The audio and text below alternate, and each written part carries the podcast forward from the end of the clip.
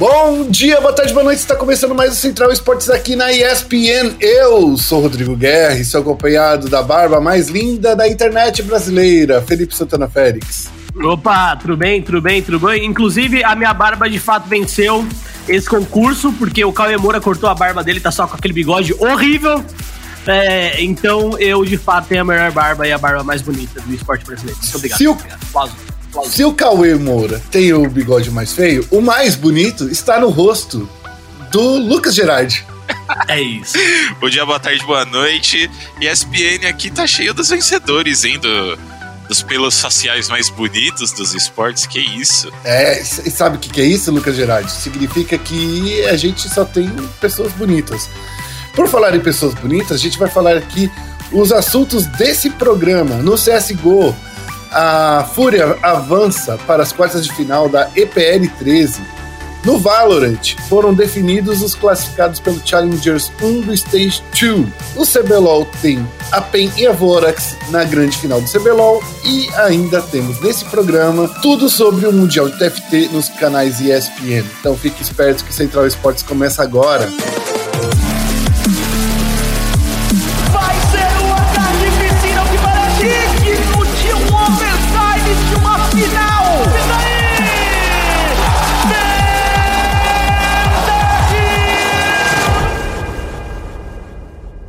Começando aqui o nosso programa, senhores pelos faciais. Como é que os senhores estão? Hum, eu tô bem, honestamente, tô tranquilo. Acho que quem não tá bem é o nosso querido Lucas Gerardi, porque ele é a grande zica do cenário de esportes, né? Onde ele tá envolvido, a gente tem até tarde jogatina. Zica pra mim, né? A galera deve gostar. A galera que curte aí cinco jogos. Eu curto também, mas não quando eu tô lá tendo que cobrir Seria bem legal se, se esses jogos aí tivessem um, fossem um pouco mais rápidos, né? É, no plantão a gente não gosta, a gente gosta mesmo é na, na diversão Exatamente. ali. Eu acho que quando a gente tá trabalhando, é assim, a gente quer que acabe logo pra gente fazer logo entrevista coletiva e fazer a nossa matéria. Né? Então, assim, às vezes poderia até ser um MD1, não precisava ser um MD5, a gente só quer fazer entrevista. né? Mas enfim, vamos falar aqui dos nossos assuntos do programa de hoje e a gente fala um pouquinho mais sobre é, essa zica do Gerard mais para frente no programa, tá bom? Vamos começar falando aí da Fúria que avançou para as quartas de final da ESL Pro League Season 13. Na última semana rolou uhum. mais uma etapa da SL Pro League. Os brasileiros que sonhavam por mais um confronto entre Team Liquid e Fúria nas oitavas de final Porém, a G2 tirou o doce da boca de criança e arrancou a cavalaria da, do confronto.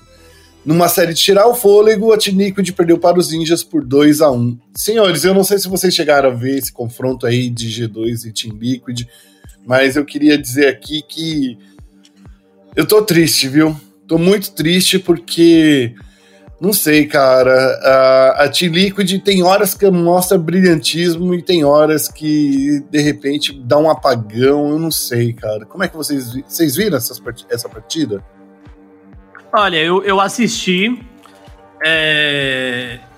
Eu, eu, eu, eu posso dizer que eu acho que foi meio que uma fatalidade ali no, no rolê. Eu acho que foi um dos jogos mais emocionantes é, que a gente de fato teve é, no CS. Eu gostei muito do, da partida. É claro que aí a gente pode até passar um paninho, né? Pra, pra Team Liquid, mas muito, muito errinho é. bobo, é. né? Muita. É, e aí, eu vou até falar mais da, da Inferno, no caso, que foi o mapa é, de desempate.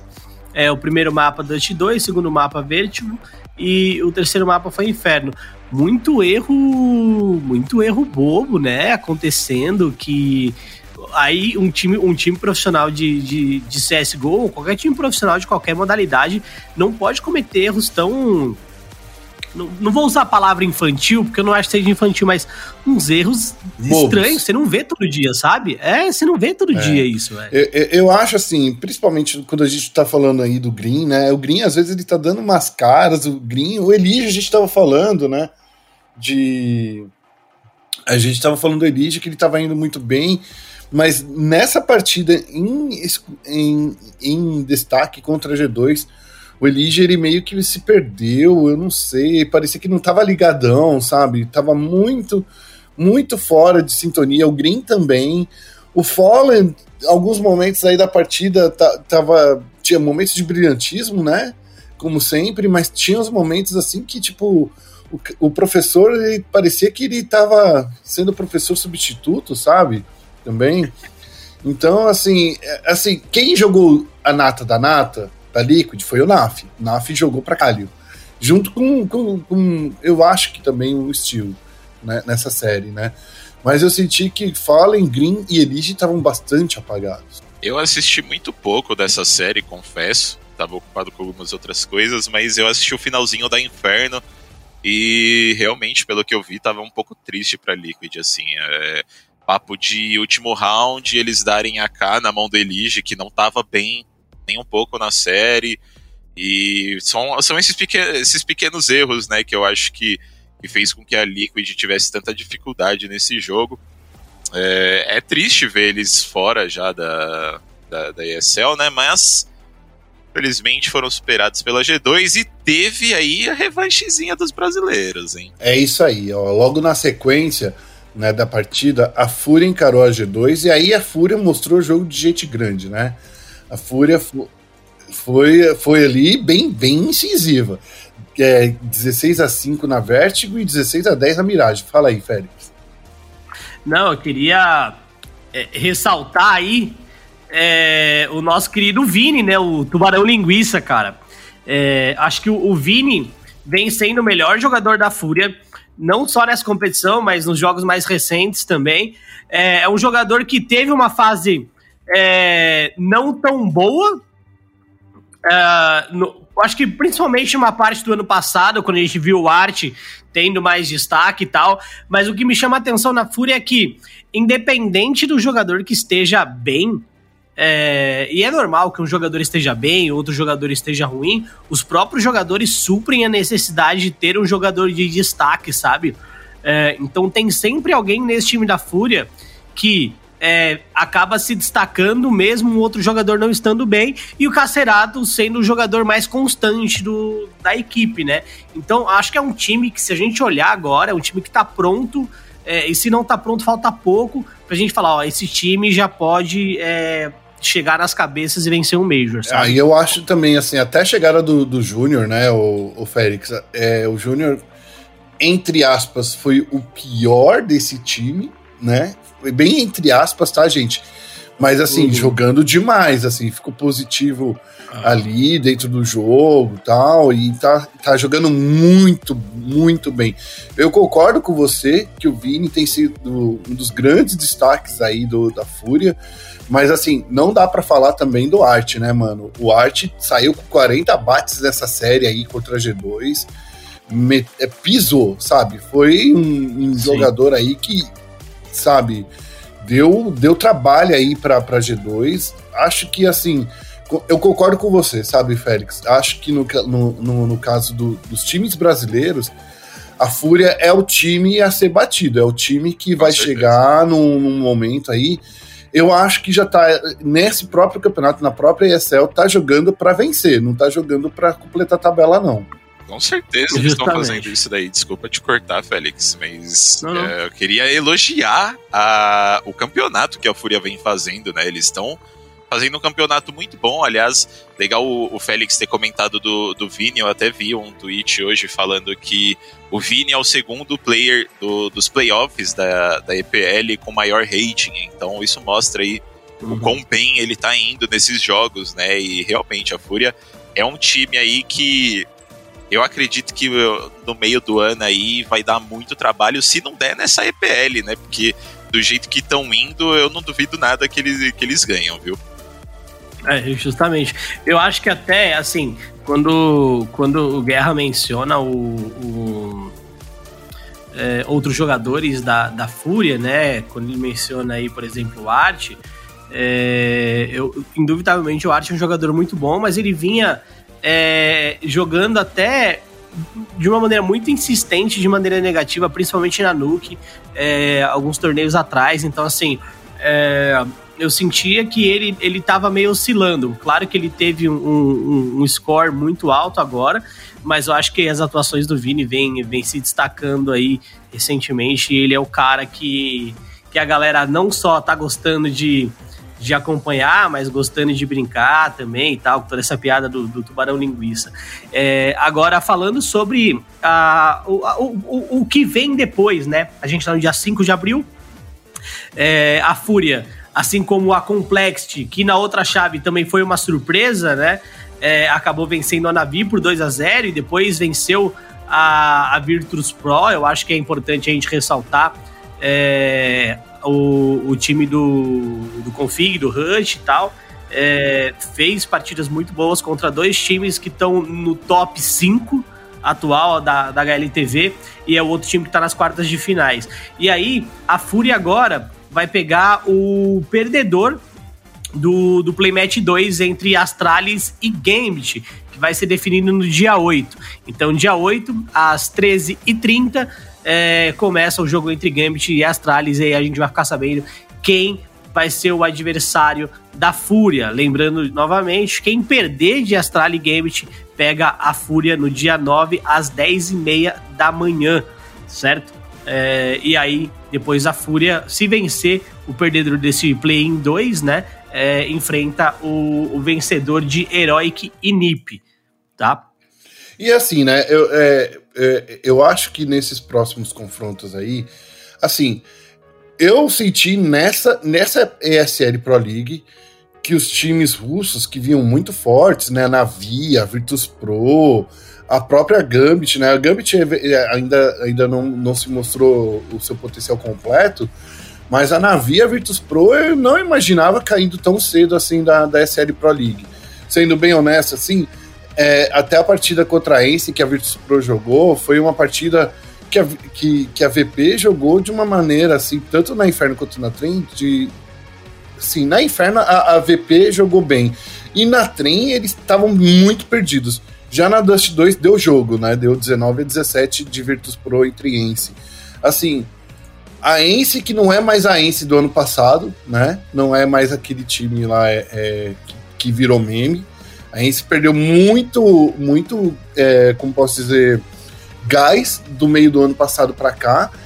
Dando esse trabalho para Virtus Pro, mostra aí que aconteceu alguma coisa. Ou os times estão olhando muito aí para a região do, do CIS, né? Ou, ou eu não sei, acho que perderam o gás. Aquela Coca-Cola de 3 litros, saca? que, que começou muito forte esse ano e a, é aos poucos vem se mostrando aí que tá perdendo gás. Eu posso estar lendo errado? Posso. Mas eu acho que tá perdendo, perdendo pressão aí os, os times da CIS. Coca-Cola é, eu, foi boa, é, eu acho que é um pouco dos dois, né? É, você, os times tendem a estudar mais algumas equipes que fazem boas performances. Eu acho que isso é normal. É, então, eu acho que sim, é um pouquinho é, do, dos dois aí. Agora, uma coisa que a gente tem que até enaltecer e continuar enaltecendo é a Astralis, né? Os caras é, entra campeonato, sai campeonato, é, performances pelo menos. O médio da Astralis é. O médio bom, da Astralis sabe? é muito alto, né? É. É, é, é, justamente isso. E aí é um time, cara, que não, não tem muito o que falar. É, é claro que pode cometer a, a, alguns deslizes e tal, mas, mano, mesmo assim é um time muito, muito, muito forte. A gente tá né? entrando no terceiro ano da Era Astralis. É isso? É o terceiro ano, né? Porque assim, em 2019, os caras jogaram bem pra caramba.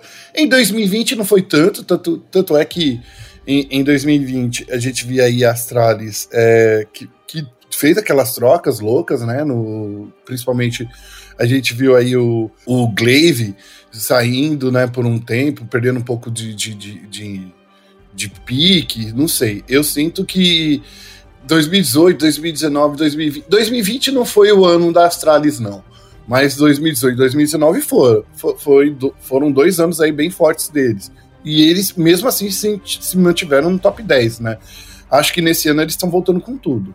É, eu também acho. E, e assim, é, é, um time que, por incrível que pareça, parece que escolhe quando quer jogar, tá ligado? É, Sim. Eu acho isso muito doido. Sim. Lembra quando a gente falava disso? Eu acho que era do, no início de 2019, Félix.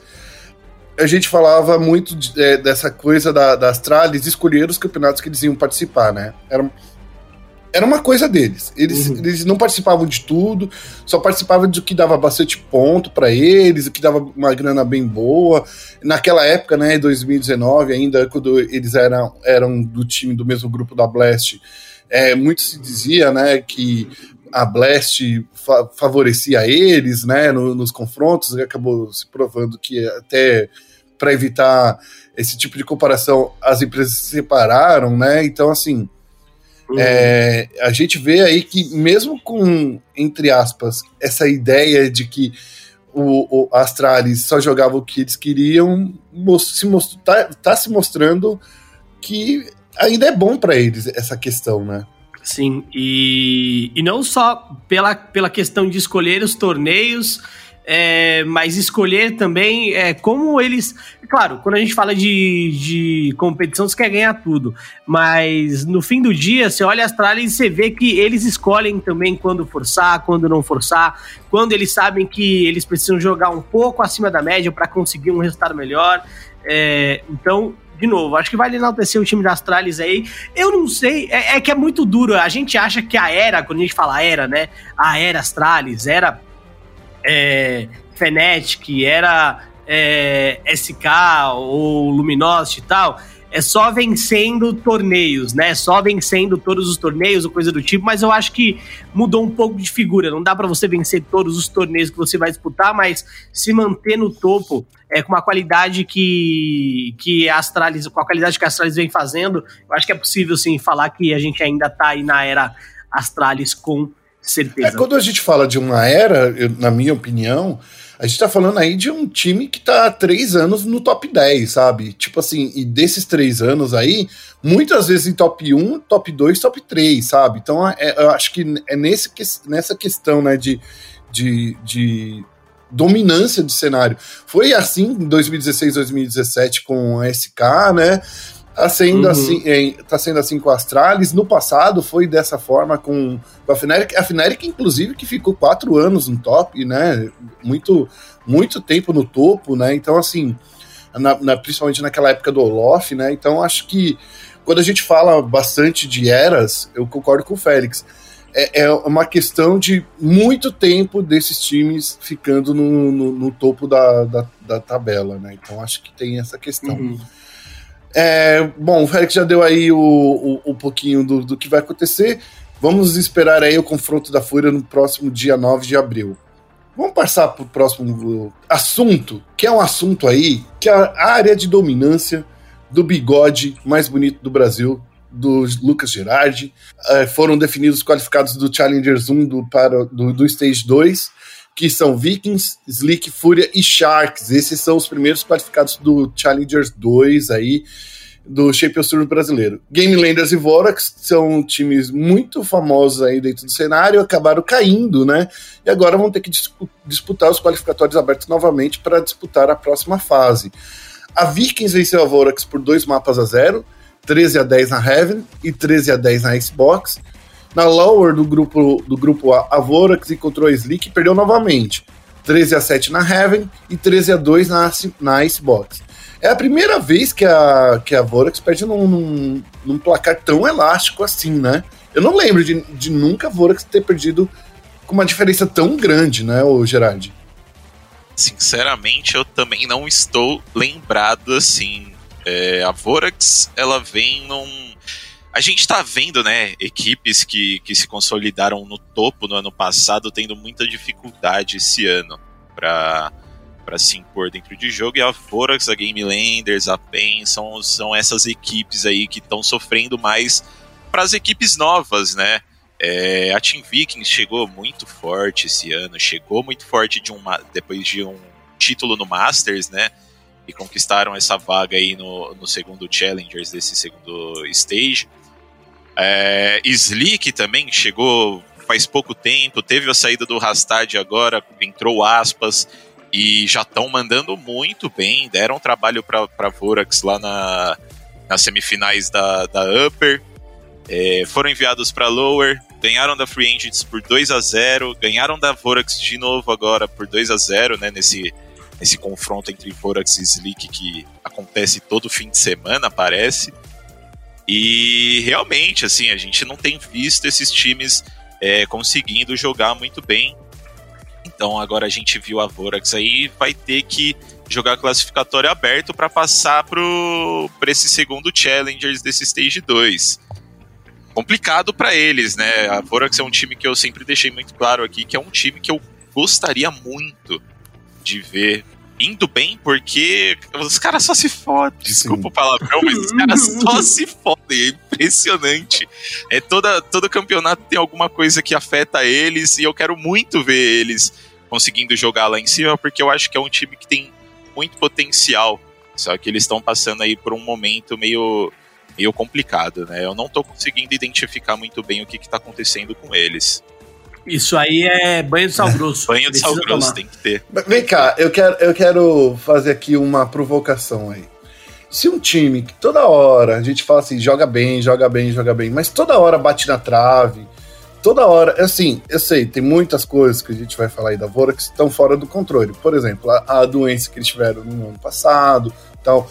Mas eu, nesse final de semana, qual era qual é a desculpa desse final de semana? Exatamente. Esse final de semana não tinha desculpa. Eu não sei se foi é, pelo tempo que eles ficaram sem treinar com o Crane por causa da pedra do rim que ele teve lá, tal, se ele ficou de descanso. Eu não sei se é, essa falta deles não conseguirem voltar à forma deles anterior, né? Se se tá acontecendo alguma coisa dentro do time, enfim. É, eu realmente não consegui identificar muito bem o que, que foi, mas boto fé aí no trabalho da Fúria, sabe? Eu acho que talvez nesse próximo no, no próximo Challengers, nesse segundo Challengers, eles voltem um pouco mais forte. Mas vamos ver, né? Bom, falando aí do grupo B, né, a Game Landers perdeu para Fúria por 2 a 0, né? E foi um outro é, outro placar assim bem próximo. 13 a 9 na Xbox, 13 16 a 14 na Bind. Nesse mapa deu mais, deu mais jogo, bateu, bateram aí de frente, mas assim, a Game Landers caiu para lower bracket e perdeu para Sharks Sports, né?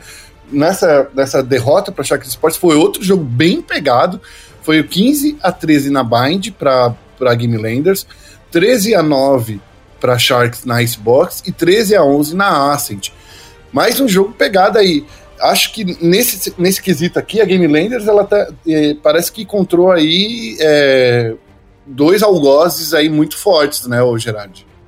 Sim, sim. Eu acho que a Game Landers, é, dos times que jogaram aí as finais, tanto da Upper quanto da Lower, eu acho que a Game Landers pegou o grupo, o pior grupo, assim, para se jogar, né? Fúria, vindo muito forte, é, esse clássico entre Game Landers e Fúria é até engraçado porque um ganha, aí no próximo confronto o outro ganha, aí no próximo confronto o outro ganha, o que ganhou o primeiro ganha de novo. Então eles estão sempre trocando vitórias aí entre os, entre os campeonatos. E dessa vez a Fúria levou a melhor. A Fúria também, que, como eu falei anteriormente, é um time que está vindo muito forte no Valorant. Boto fácil no top 2 ali de, de equipes. Os caras estão jogando muito, eu acho que só falta ali dar uma calejada neles para eles se tornarem talvez o top 1.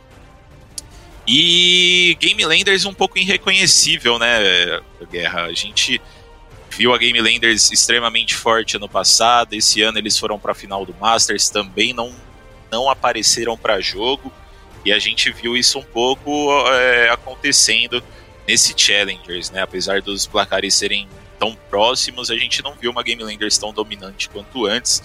É, perderam para Sharks, não que a Sharks seja um time ruim, tá? A Sharks é um time extremamente forte, eles estão ali sim no top 5 brasileiro, os caras estão jogando demais, chegaram muito fortes mesmo. É, mas Game Landers não não conseguindo replicar o sucesso que eles tiveram no ano passado, né? E sinal vermelho aí para eles. O Catraca já falou que é, para quem não conhece, né, para quem está escutando, o Catraca é o coach da Game Landers. Já falou que esse é talvez o momento mais difícil que ele passou na carreira dele, dele dentro dos esportes, né? Catraca também já foi, é, já participou de times de futebol e tudo mais. Então, o cara tem um pouco de experiência aí e tá passando por um, por um momento onde a gente vê uma Game Lander sem conseguir fazer muita coisa, apesar dos grandes nomes, né? Não conseguiram é, entrar para jogo no Masters, é, não conseguiram a classificação pro, pro Challengers 2 direta, né? Então vão ter que jogar qualificatórias aí e tentar se arrumar nesses, nessas próximas semanas. Eu acho. Vou fazer uma pergunta aqui para você que você que é um cara que conhece mais aí o cenário, mas assim, eu tava vendo o jogo de ontem à noite, né? E, e tava sentindo assim, a Game Landers, ela tem uma, uma pool de estratégia muito muito vasta. É, eles, os caras são muito fortes, eles têm várias estratégias. Porém, eu sinto que eles tentam uma e ficam nessa estratégia até perder nessa estratégia. Não sei se você está entendendo o que eu estou querendo dizer. Por exemplo, quando chega numa formação é, de, de, de, defesa, principalmente o setup de defesa deles, eu sinto que é, o setup de defesa deles é muito bom.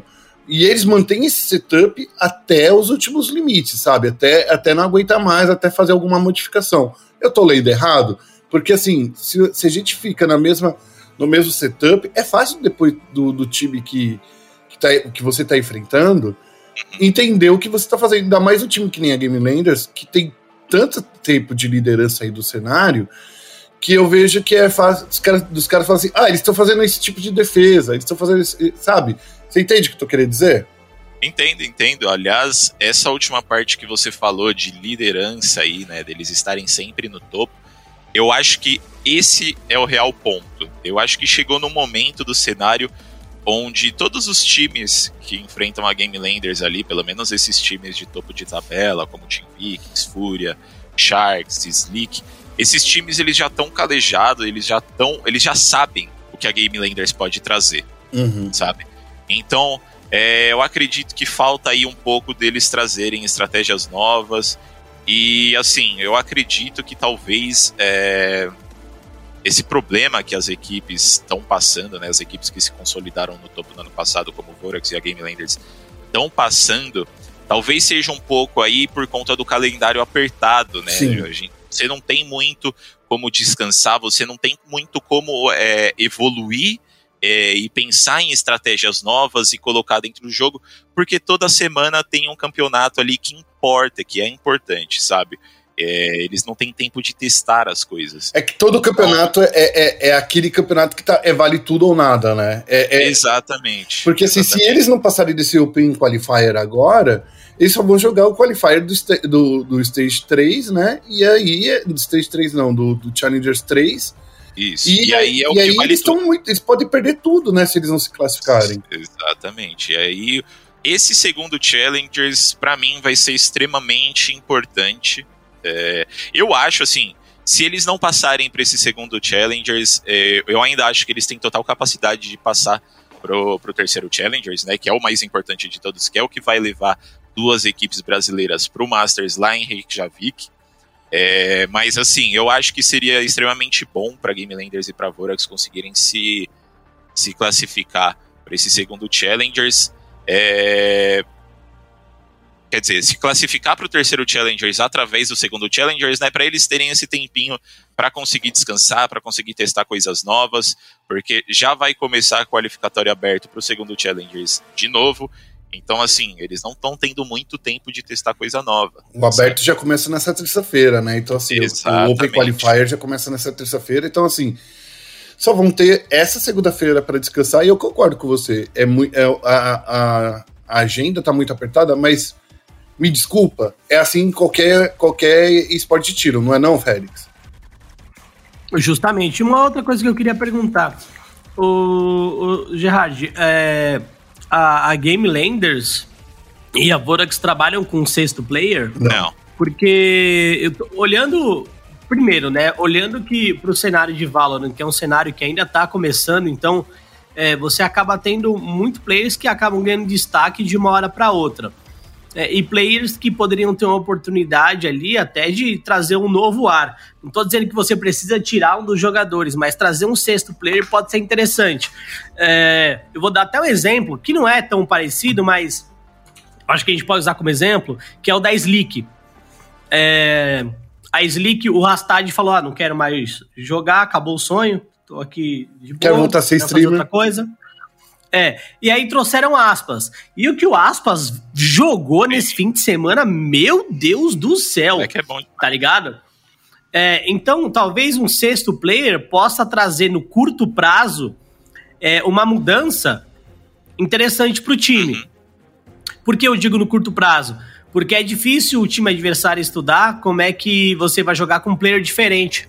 Eu acho que foi muito do que aconteceu com a Slick, pra falar a verdade, né? A Slick, todo mundo sabia que o Rastad ia trazer uma raise, é, e aí é, sabiam como eles jogavam os mapas com esses operadores e tal, e aí entrou aspas fazendo uma coisa um pouco diferente. Então, acho que no fim do dia, um sexto player pode ajudar eles a suprir essa necessidade e até dar um descanso para um ou outro jogador que precisa descansar, né? Eu também acho, eu também acho. Aliás, essa, essa tendência de sexto player, né, que veio lá do CS, é uma coisa que está acontecendo é, aos poucos no cenário de Valorant, né? Lá fora a gente já vê times como a TSM, que também foi uma equipe que teve um ano passado bem dominante, né? Eles foram uma equipe muito forte lá no cenário norte-americano é, não conseguiram resultados tão bons é, perto do final do ano e também agora no começo do ano também não estão conseguindo resultados muito bons. E aí eles optaram por trazer o Brex, que jogava na, na T1. É, então a gente já vê alguns times é, se direcionando ali para pegar esses sexto players. E agora que você comentou, eu também acho que seria uma boa adição aí para os times é, não só para Game Landers, mas para todos os times, para com esse calendário mais apertado, eles conseguirem ter um pouco de descanso, terem um pouco é, de variedade nas estratégias, né? Uhum. Olha, eu, eu, é, eu, eu, vou falar uma coisa. Eu sinto que esse lance de ter o jogador reserva no, no dentro do time de, de tiro é, é uma resistência da categoria de jogos de tiro. Não sei se vocês estão entendendo o que eu estou querendo dizer, porque quando a gente olha para o que vem acontecendo, tanto no CS quanto no próprio Valorant, é, são, são times de, de, que os jogadores têm que estar preparados para vários mapas, né? Não é que nem LoL, por exemplo, uhum. que você tem um posicionamento tal, que você sabe, esse cara é the carry, ele tá treinando com os dois, com os dois suportes dele, então é mais fácil de você jogar, sabe? Eu acho que nos jogos de tiro, uhum. a galera anda meio que sendo bem resistente a inovações. Foi assim com os técnicos, não sei se vocês lembram, né, em 2000, antes de 2016, 2017, no CS era praticamente impossível você ver um time com técnico é, de uma forma inteligente. Em 2018, que isso daí virou no, no, no, CS, depois de quanto tempo no LoL, por exemplo, né? Depois de quanto tempo, até mesmo no Overwatch, né?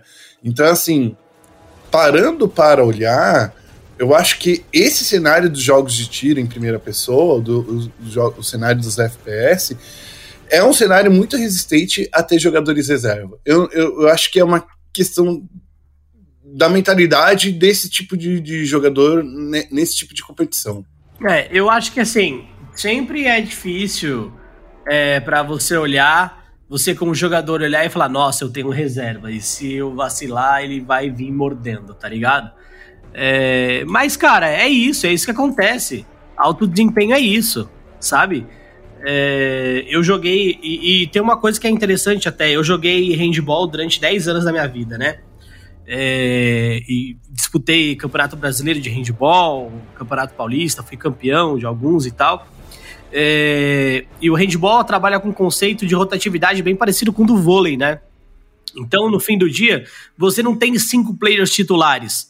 Você tem é, um grupo.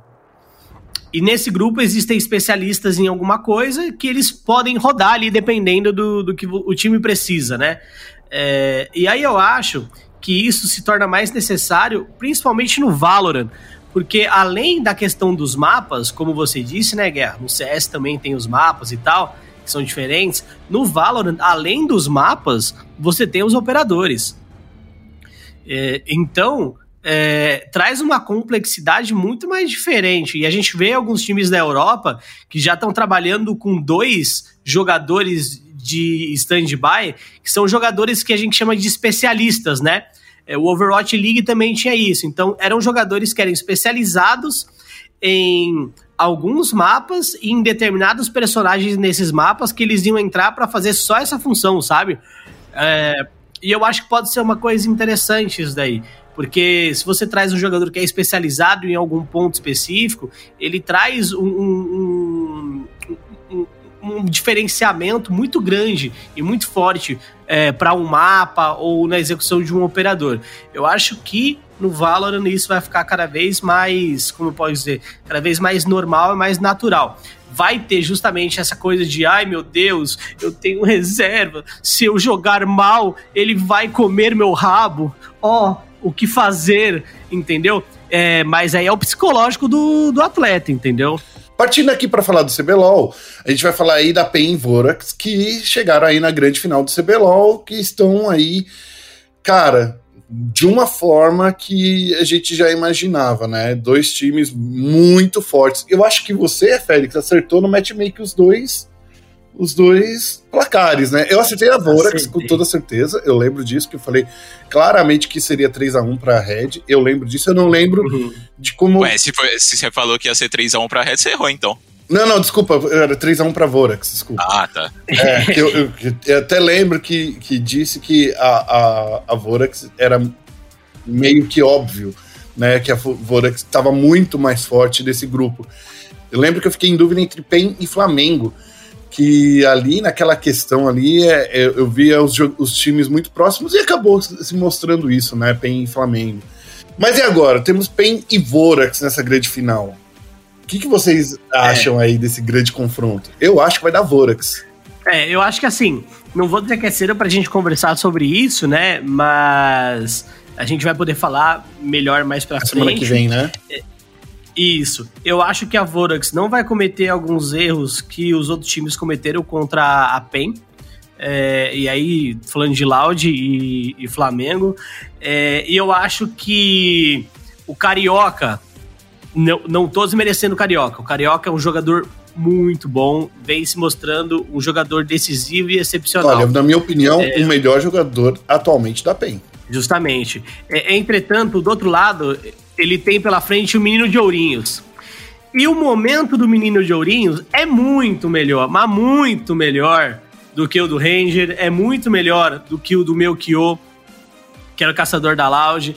É, então, eu acho que para essa final, é, se a gente viu um, um, os jogos muito bons do Carioca, é, a gente, para essa final, vai ver um, um rolê um pouco diferente, porque do outro lado a gente tem o Yamp. E a Vorax, de maneira geral, é um time mais inteligente, não só em relação aos jogadores, tá? Mas em relação à própria comissão técnica também. Sim. Então, eu acho que chegar, por exemplo, num 2 a 2 eu acho que o Cala... eu acho que o nosso querido nosso querido Kalec vai banir o Draven do pai, entendeu? Não, mas deixa, deixa eu puxar aqui uma coisa. A Vorax também está passando por um momento onde eles podem jogar para qualquer rota. Quando a gente olha aí a Vorax jogando, esse final de semana, por exemplo, o, o FNB não estava tão bem assim. Né? O FNB uhum. ele estava se mostrando aí como um jogador mediano aí na rota do topo. Levou algum, algumas pressões que não deveria tomar, principalmente do. É, acho que na primeira partida ele tomou uma pressão muito grande. É, então, assim, o Yamp tem a oportunidade de jogar para outras rotas, tanto para a rota do meio, tanto também para a rota inferior, que foi até onde o, o a Vorax brilhou bastante nessa, né, nessa, nessa partida contra a Red Canids, né? Por mais que o Matsukaze aí tenha sido descreditado por tanto tempo, eu acho que é a primeira vez que o Matsukaze tem um suporte que deu fit 100% com ele mais do que com o Eza que ele, no passado, mais do que qualquer outro suporte uhum. que, o, que o Matsukaze tenha encontrado. Foi a primeira vez, sabe aquela coisa de. Eu até comentei no final de semana. É, é, o, o Matsukaze, ele tá tantos anos no, no cenário, mas só agora ele encontrou o seu duo do amor, sabe? Que ele tá jogando muito bem ao lado do Woz. Muito bem. Eu não esperava também que o Oz ele teria um fit tão bom assim. Honestamente, o elo fraco para mim desse time, desde o início da, da formação é, desse time, era a rota inferior. E, e, hoje a gente consegue olhar e falar, cara, é, é um dos pontos fortes do time também. É, então eu concordo com você quando você fala que, olhando para o time da Vorax hoje, eles podem jogar para qualquer rota. É, olhando também o posicionamento do Matsukaze, é, principalmente jogando de Miss Fortune, que é um personagem muito difícil de você jogar. Você de fato precisa se posicionar muito bem, é, não só para dar dano, mas também fazer com que o time adversário não consiga te achar. É, porque senão você vai acabar sendo anulado. É, então, acho que, cara, é, o que o time da Vorax mostrou contra o time da Red, que quer queira que não é um time que. É um. Cara, é um time imaturo, né? A gente vem falando isso há um tempo, acho que até é chovendo molhado falar isso, mas é um time imaturo. Mas a forma como eles jogaram, a forma como, como o Matsukaze se posicionou e tal, eu acho que é, é, é, é foi um, um, gameplay que a PEN ainda não enfrentou. Então eu de fato acho que, que a Vorax deve vencer a PEN. É, acho que a PEN vem numa campanha de superação absurda, absurda, absurda. É, e é muito doido, assim, todo jogo contra a PEN é duro. Todo, todo adversário que a PEN pega é duro também. Acho que essa final pode ser um 3 a 2 mas eu ainda posso num 3 a 1 para Vorax. Falando do, do, dessa, dessa questão, é, a, a, a partida da PEN Flamengo, entre PEN e Flamengo, eu senti que, mesmo tendo sido um 3 a 2 para PEN, eu sinto que a partida inteira, a série inteira, ficou na mão deles, sabe? A PEN, por mais que tenha perdido duas partidas, as partidas que eles perderam foi por detalhes. Eu não vejo que foi o Flamengo dominante que a gente viu.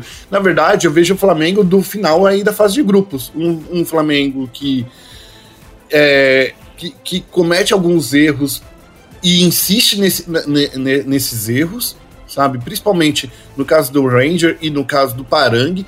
O Parang ele dominou muito o início do campeonato, mas depois disso, cara, eu sinto que foi, ficou fácil de ler o que ele faz, sabe? Tirando a partida do Jace, que ele jogou e dominou o, a partida, o resto, cara, eu senti que o Parag tão apagado, tão, sabe, normal. Não sei se vale um, é. o, o slot de, de, de, de import, entende? Não, ok, eu acho que é, é, o que o BRTT disse lá no Melhor de Dois pro Gaules, tá ligado? O coreano, quando vem pra cá, ele vem, ele chega destruindo. Passa um mês, ele vira bosta. Porque o, o servidor brasileiro é tão ruim, tão ruim, que o nível do, do cara cai. Entendeu? Não tem como você. Se você jogar um diamante pros porcos, é claro que o diamante não vai fazer efeito nenhum. Entendeu? É. é. Mas enfim.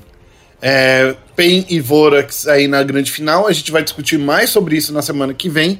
Mas antes da gente terminar o programa, a gente vai falar aí do Mundial de TFT que vai rolar aí nos canais ESPN nessa semana, entre os dias 7 e 9 de abril. 24 estrategistas de diversas partes do planeta vão estar disputando esse campeonato. Entre eles, Shinji e Narkesh estão na disputa. Félix, você é o cara aí do TFT, você é o cara que arrumou isso pra gente. Que animal é essa disputa mundial, hein, nesse final de semana? É. A disputa mundial, muito legal. Vai ser a última disputa dentro do, path, do, do patch do Destinos, que é um patch bem legal, um patch bem, bem maneiro. Mas já deu também, né? É, já deu, já deu, já deu, porque a gente já tá, o quê? Quase, quase oito, seis meses, né? oito né? meses, seis meses.